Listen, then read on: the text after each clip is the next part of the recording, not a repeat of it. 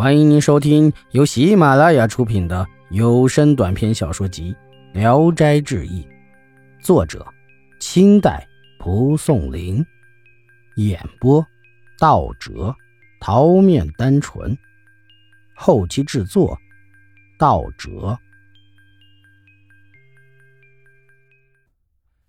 狼三则，一个屠夫卖完了肉回家，天色已经晚了。在这时，突然出现了一匹狼。那狼不断的窥视着屠户带着的肉，嘴里的口水似乎都要流出来了。就这样尾随着屠夫跑了好几里路，屠夫感到很害怕，于是就拿着屠刀来比划着给狼看。狼稍稍退了几步，可是等到屠夫转过身来继续朝前走的时候，那狼又跟了上来。屠夫没办法了，于是他想，狼想要的是肉，不如把肉挂在树上，这样狼够不着。等明天早上狼走了再来取肉。于是屠夫就把肉挂在钩子上，踮起脚把带肉的钩子挂在了树上，然后把空担子拿给狼看了看。就这样，狼就停下来，不再跟着屠夫走了。屠夫就如此安全的回家了。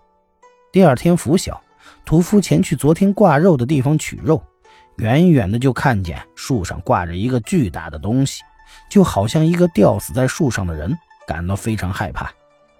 屠夫因为害怕，小心的在树的四周徘徊着，向树靠近。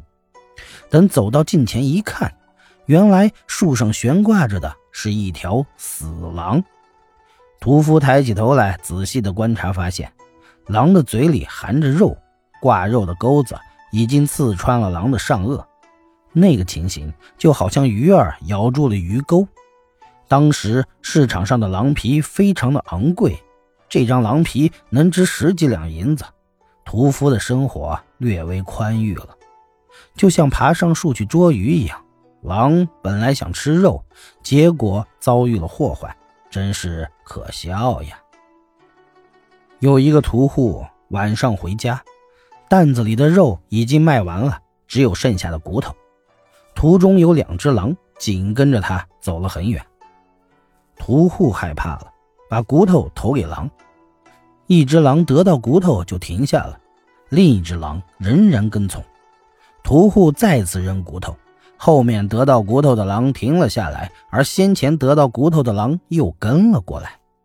骨头已经没有了，而两只狼像原来一样一起。追赶的屠户，屠户十分害怕，担心前后遭到狼的夹击。他看见田野里有一个大麦场，麦场的主人在麦场里堆积柴草，覆盖成小山一样。于是屠户跑过去，倚靠在柴草堆下，卸下担子，拿起刀。狼不敢上前，瞪眼朝着屠户。一会儿，一只狼径直离开了，其中的另一只。像狗一样蹲坐在屠户的前面，时间长了，那狼的眼睛好像闭上了，神情十分悠闲。屠户突然就跳起来，用刀劈砍那狼的脑袋，又砍了几刀，杀死了这只狼。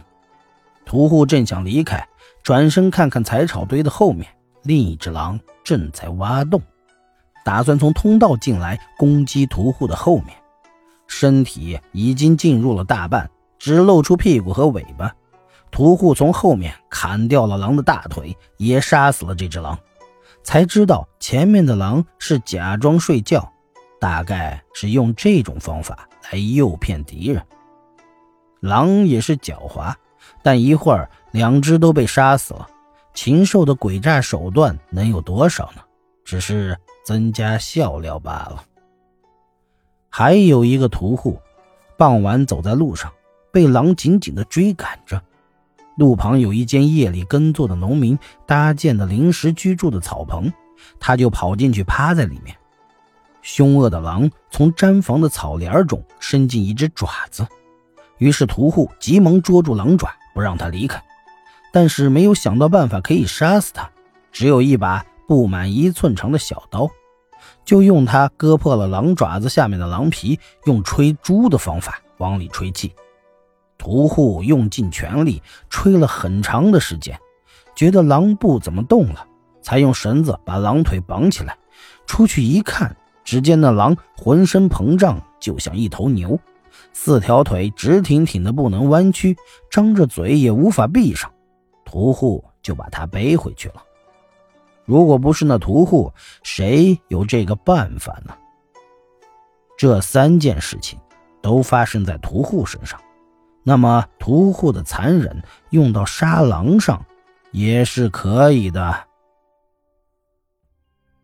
本集演播到此结束，谢谢大家的收听，喜欢请点赞、评论、订阅一下。